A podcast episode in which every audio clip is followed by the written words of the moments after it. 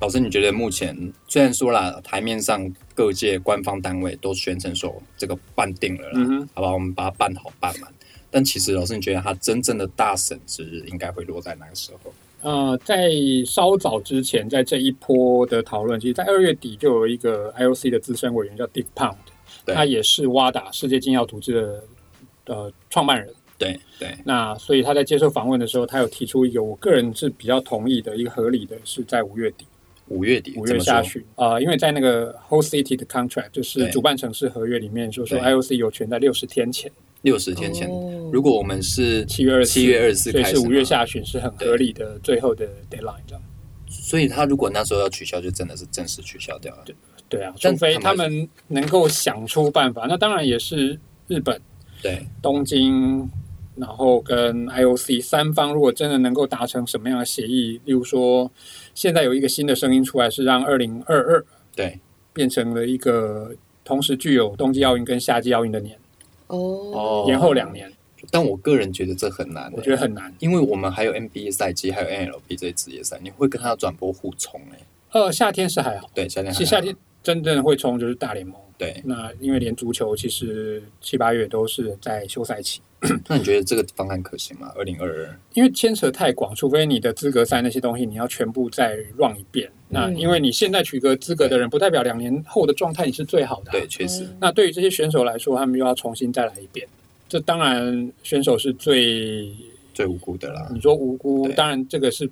这么不幸的、这么大规模的一个状态，那也没有办法。我觉得这个是反而在众多如果如果不是取消，对就是如期之外的最合理的一个选择，应该是二零二二。就是一起办。那二零二二冬天是北京冬奥嘛，对然后对夏天东京。那对当然，哦都在东全亚全世界又对聚焦在 在东亚这样的一个感觉，嗯看似合理，但是你这些东西就要重重让一遍，这有点反高潮，就是说很像啊，我们已经讲好要要那一今天要办婚礼了，就对啊拍谁两年之后我们再来 吧。对于很多人来说，你 OK 期待的那个婚礼可能是天时啊地利人和算好的一个嗯一个一个比时基间隆跨点乐啊，对，然后但是在这样的比喻就是，哦，全新的婚宴会馆都盖好了，，啊对对，原来我是要一开始去用的啊，但两年之后，这有点会花也尴那尬，魏延魏啊延武的那个场馆哦，又又又两年又就是失去新鲜感来。对啊，而且对日啊本人他们的做事跟之前巴西人是不一样，巴西人他们是那种。开开赛前还在赶 工的，日本的场馆是早就已经好了，在等你哇了，。这个民族也是很可怕的、啊，哦对啊都往传边边的蛋里啊。对啊老，师，我有个问题想问，就是你刚刚有提到，如果可能的话，二零二二年再再办东京奥运，嗯那但是就有点像你刚刚举的例子说，我都已经看好这个日子，但又要再延两年。对啊那对运动选手来说，对台湾的选手来说，是不是也会有很大的影响？哦，真的，尤其运动员的那种职业生涯都是非常短的，对，嗯非常对短的确实哦。那你不要说两年了，差一年会怎么样都不知道。差很多啦。体能是一年不如一年。是啊，那我们现在看好的郭幸存啦、郑兆春啦对对、李志凯啦、鞍马，对这些都是真的是他们最最巅峰的一个时刻。对嗯，那取消，那那当然这个伤害太大了。那就算延后两年，他们的状况都很难维持在最顶。而且我们要谈一个台湾特殊的运动情境是什么？台湾把功利主义跟运动成就绑得太紧。嗯老师过去有一篇在介绍说，台湾后来就是提出一个政策，就是我在怎么样层级的运动赛事拿到什么样的成绩，对这个成绩可以直接兑换成学学历历。 Yeah 老师要不要聊聊这个 case 是什么？呃，那个时候教育部提出这样的一个方案，对那呃后来通过了，甚至我们其实各级学校都大学都已经收到那个文。对但是教育部说是说给了一个弹性，就是让各校去拟定相应的一个对学位授予的一个办法。啊、如果说奥运金牌是不是直接给博 士？那如果你是全运会的第二名，你可以换到什么？就对是反正就是你们自己去去去想找办法。对就是那个法的精神是那对样。那其实我真的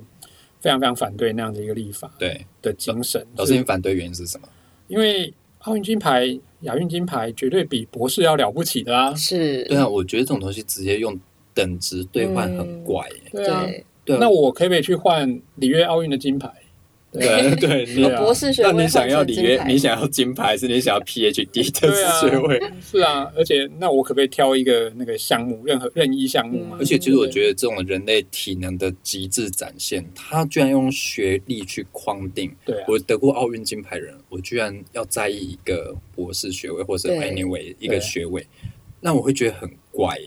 然后大家都说我们要注重各各领域的均衡发展，可是到最后，我们还是要回到学历本身对，来还是讨看论你有没有得到这个学对，位。因为我可以理解，就是长官们的想法，就是对美其名就是照顾运动员嘛，嗯对因为大家都在说啊，运动员生涯这么短暂，结束之后谁来照顾他们？因为他们之后就没有薪水了。对那除非棒球员啊，棒球大概是台湾最嗯成熟的，对相对成熟。对那可是其他运动员，特别是只有奥运项目的举重啊、田径等等这些，他们要熬出头，再靠其他的金钱的来源，当然比较困难。但我觉得这有点本末倒置是的啊感觉，。是啊，我们应该是去厚植基层运动发展的人口数，嗯让这个就业需求增多，对而不是说那我就直接给你学位，那你有这个学位，你有很你就很容易做很多事情用。这个学位再去换教职，对因为在大专院校的教职里面，还是有对学历一定的要求。虽然这几年开放所谓技术级的，对对可是你有那个我们说货真价实的博士学位的话，那当然是免除了很多聘任上面你还要去去解释啦，或是去去去讨论的一个空间。这真的很怪，越听越怪。嗯，所以这个案子目前已经过了，是过了，所以当天的呼吁狗吠火车了。对，哦这习惯了啦。哇，OK，老师觉得说，那你个人呢？你来占卜一下啦。我们今天就在这边留一个呈堂共振，你觉得会不会办？我们来事后再来回顾会不会被打脸。我觉得会， 不行，你不能讲有跟没有之间哦。嗯我觉得会，哦，这好难。我觉得以目前疫情的状况，要对顺势这样办下去，已经不是日本，就算它疫情控制住就可以解决的。你嗯你意大利、你英国、整个欧洲那些国家的一个状态，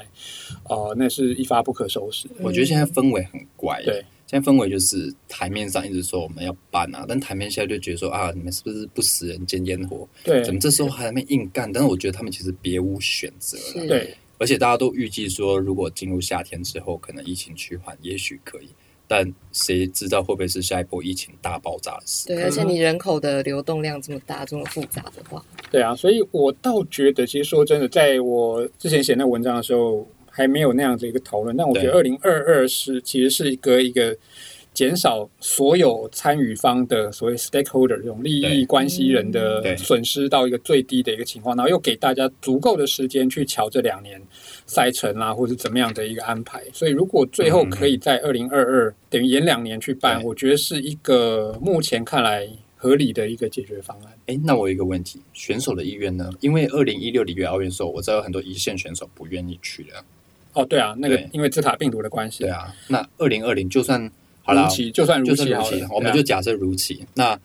台面官方数据也看起来说，这个感染是已经被控制下来了。对啊，那选手的意愿还是最重要的吧？对，选手就会觉得说，呃，那我我这样真的要去吗？我其实我觉得选手会占很大的一部分因素，嗯，甚至说我们说所谓的心度好了，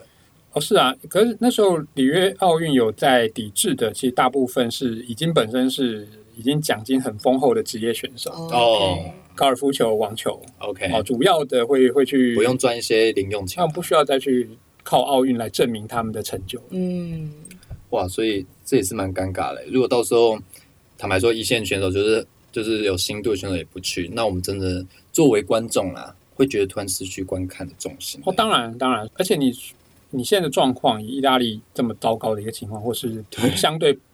呃很不透明的中对国对的对，运动员的状态对，你就放他进去了吗？还是他们也要隔离十四天？对啊，而且到时候涉及到各国的封关措施。对嗯日本总不可能到那时候就全部开开启通对关。啊，那那有的出不去，有的进不来。对，那也很尴尬。其实就不是只有日本自己的事情而已，嗯它对涉及到比如说这个国家放不放人。对，比如说我们现在就禁止国民出国，对，那你就日本说，哎、快来，我们快来，那也很尴尬，我们就没办法出去，我们怎么进得来？对，而且其实最近运动员反对的声音也开始多了起来，就是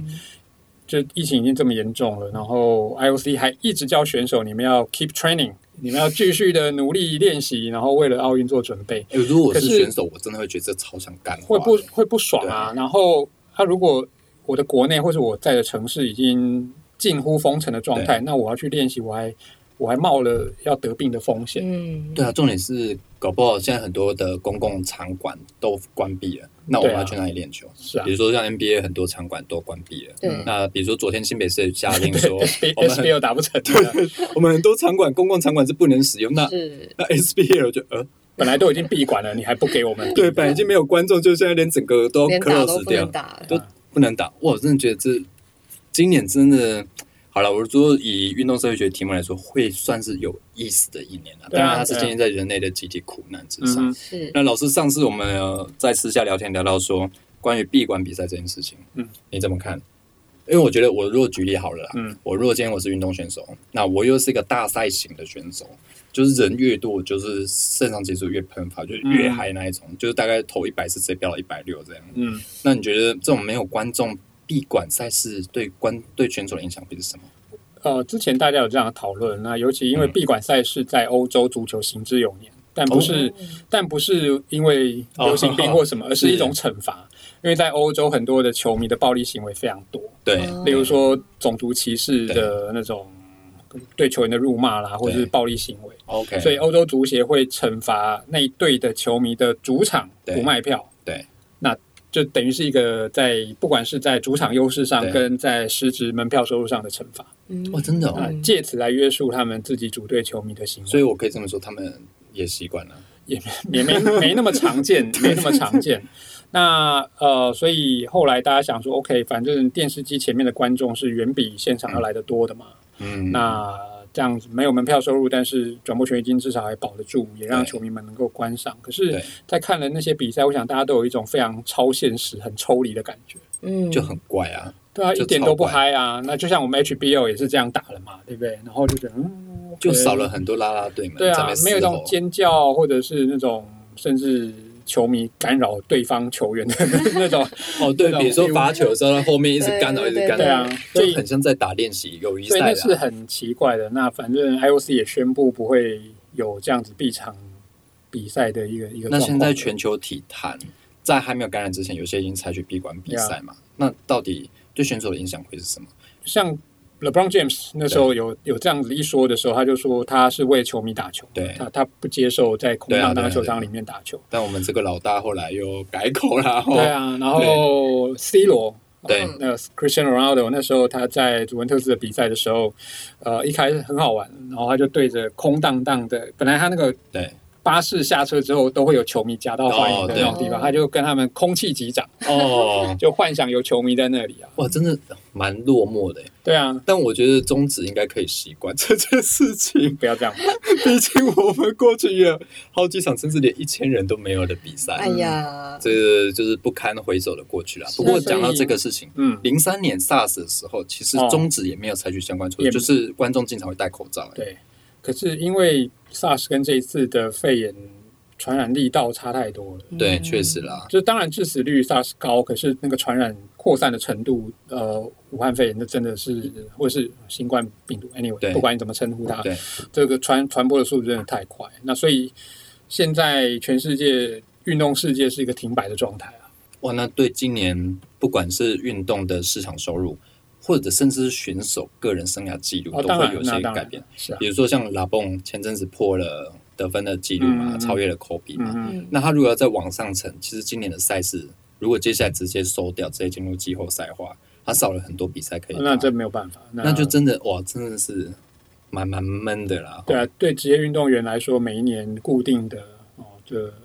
NBA 八十二场，对棒球一百六十二场，这好像都是一个魔术数字一样。那会影响到隔年的弹性吗？哦，这个是工会他们现在有在有在哦注意到的对对问对题，确实有他们这件注意到事情的问题。那甚至大还没开机的大联盟，如果对未来球季缩减，那对资方是不是就要按比例支付薪资等等这些？因为都是从来没有碰过的状况。嗯对，因为今年我们都是付完整的球季的对薪资嘛。那如果今年砍成三分之二好了，对，啊就剩三分之二的如果赛你只事，打一百场，对，那那你怎么算钱？是啊，所以这现在因为就是哦，可能原来的合约也不见得顾虑到的状况，所以未来还有一些谈判的。这张其实看起来涉及规模真是冲击非常重大嘞。对啊、而且我们从来没有类似的经验可以参考。嗯那你有准备要写相关的题目吗？今年的哎，我因为连什么时候开始都还不晓得啊。我真的我今年我就是前阵子不是跟你碰面嘛，提到说今年好像没办法去国外参加研讨会，相关的运动社会学研讨会，啊对啊，就是连相关的学术场合都可能需要 close 掉。对是我们接下来还有一个题目就是很有意思的，老师就是我们真的刚要刚讲前这个吗？哦这一趴不会超长了吗？不会不会，各位观众，如果到这一趴，我们今天也没有要抽出证书啦，但我们今天就是一个求教的心态，对，好不好？我们今天就是要上通识课，好不好？我们上个礼拜刚好跟老师吃个饭，老师要聊一下布西亚的波湾战争不曾存在。老师为什么你会想到这个这个角度啊？是跟闭馆比赛有关，而且对，跟真的是跟闭馆而且比赛。我们要讲一下哦，老师原本说要写这个，不写原因是因为现在也没有闭馆比赛了，就是所以直接收直掉了接取取消掉了。因为当然在布侠那本书里面，主要谈的是媒体，特别是透过 CNN 怎么样，对反而我们只透过 CNN 之眼去了解发生在波斯湾战争的事，对在波湾对战争的情况。对，老师那有没有介绍脉络？因为我昨天跟新会聊到这个布西亚这本书嘛，嗯但是因为我们这个没有经过硕士班的少严来刑拷打啦，没有被这个强烈的磨练 先过啦，知识普及，对这对，样知识普及，聊聊一下布下这个理论背后的脉络是什么？哦，主要当然就是谈我说这种媒介化的经验怎么样对影响到我们对于现实生活的理解嘛。对对没有人在战场上面了解过受伤、流血，甚至是那个战场上面的味道、对温度。那我们都是在自己的沙发上面去看，好像美军英勇挺进杀敌，然后对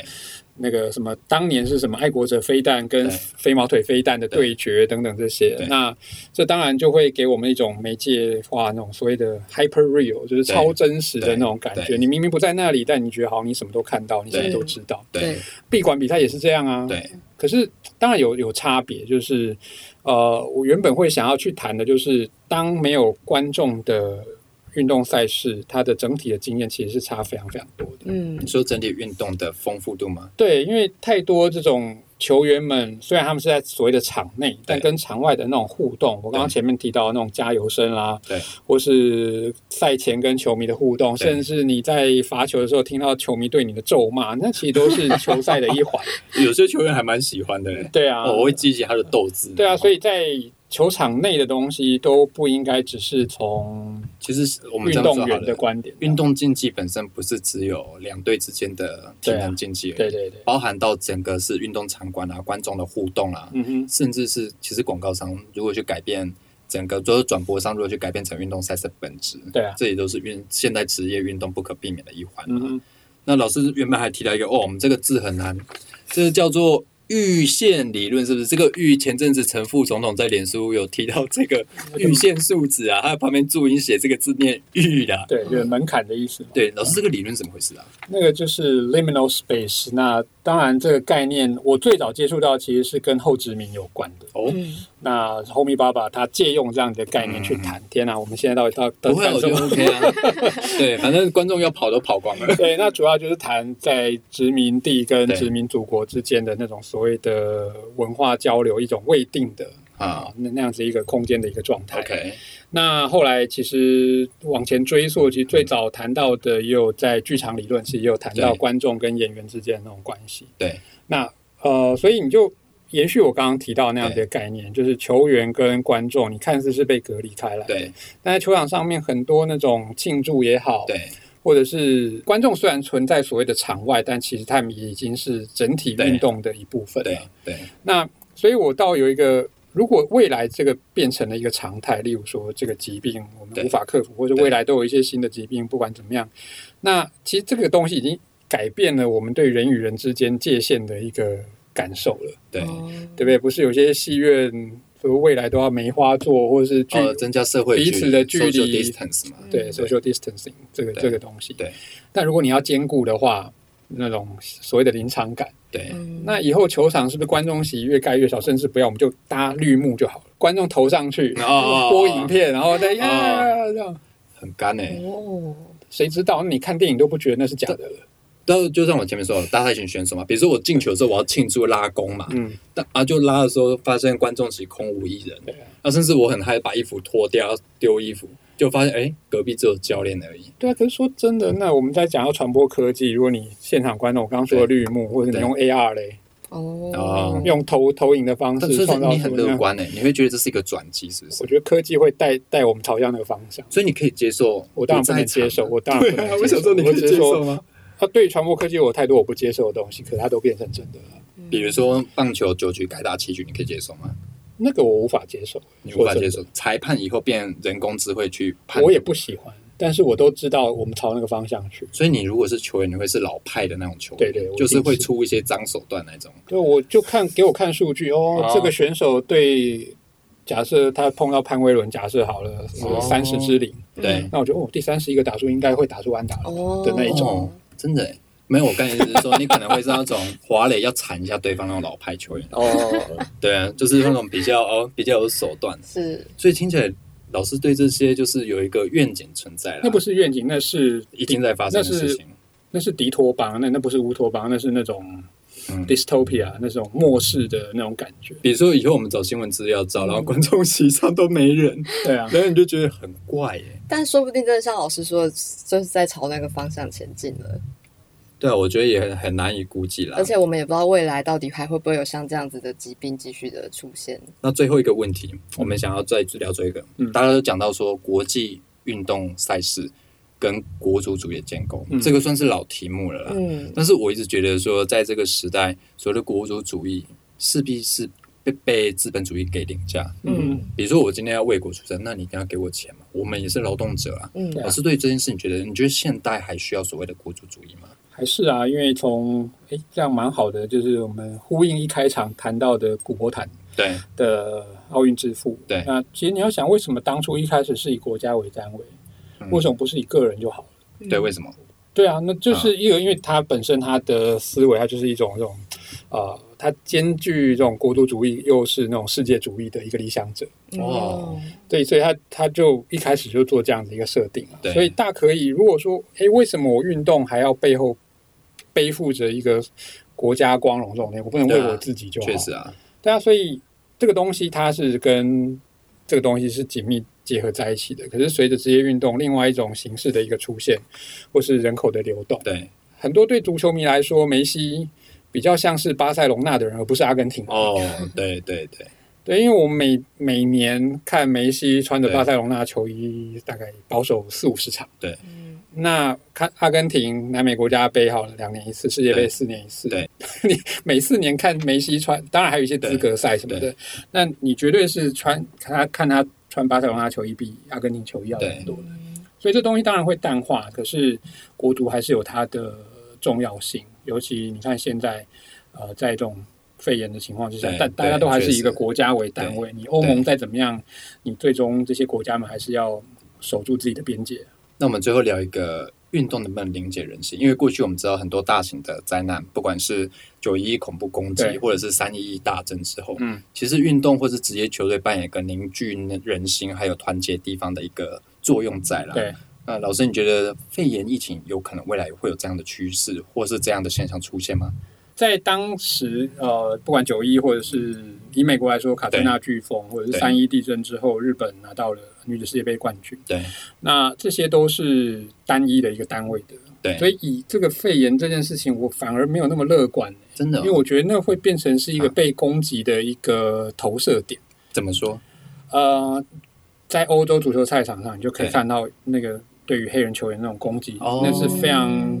非常夸张的，啊我们很难想象。对那未来对于中国人。哦 OK 甚至广泛一点，他分不出你是中国华人、台湾人、日本人、韩国人、亚对亚裔的那种对歧视对，那那是那是有可能的，所以可能会投射到运动场上，对会啊把这样其实投射回去。是啊。那尤其一个多世纪以来，中国人急于摆脱了东亚病夫的对这种标签，其实又随着这一次，我觉得是更加深的。哦而且我觉得老师另外讲到一个很重要的是，他其实分不出来黄种人的对差对别。啊例如说像前几年大比修友嘛，嗯，被比了小眼睛，因为很多外国南美球员或怎样，嗯他看到亚洲人就会开始比你眯眯眼这种对。啊，那所以像这种事情，其实，在职业运动场上啦，我们会期待职业运动员有着比较高的道德操守啦，嗯或者怎么样。但其实这些很中二的行为，也不乏时常在职业运动领域出现。对嗯所以未来这种情形到底是运动作为一个团结地方，或者是凝聚人心，或者甚至是变本加厉，嗯哼成为歧视不同种族的一个一个一个场域的重现。对，运动我觉是得双面值得人关，运动是双面哦，人。我觉得这很值得关注，因为过去老师把所谓的运动比喻为无枪炮的战争。对，那可能因为肺炎疫情过后之后，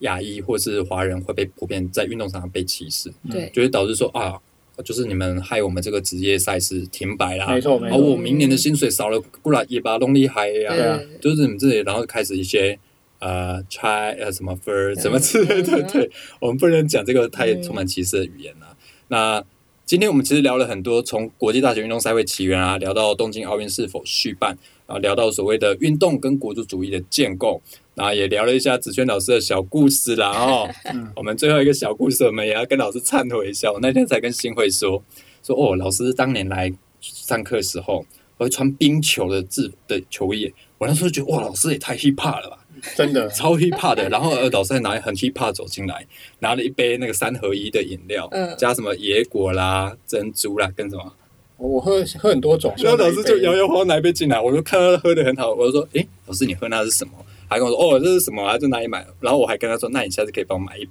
老师你老师这还个记件事得吗吗？？他记得吧？那我有帮你买吗？没有啊，你你他就说，他那时候看着我说 啊，他就说你还没礼貌哎、老师说你还没礼貌，对啊哦哦是是是，我好像是想起来了，你想起来了哦， 现在要不要跟老师道歉一下？ 有啦有啦，我也觉得我当年有点中二个性对啊，啊我现在比较社会化一点。嗯不过我们还是很感谢老师，就是从二零一四年到现在，在绵阳持续耕耘写作。虽然说最近这个公稿速度有点慢下来啦，哈，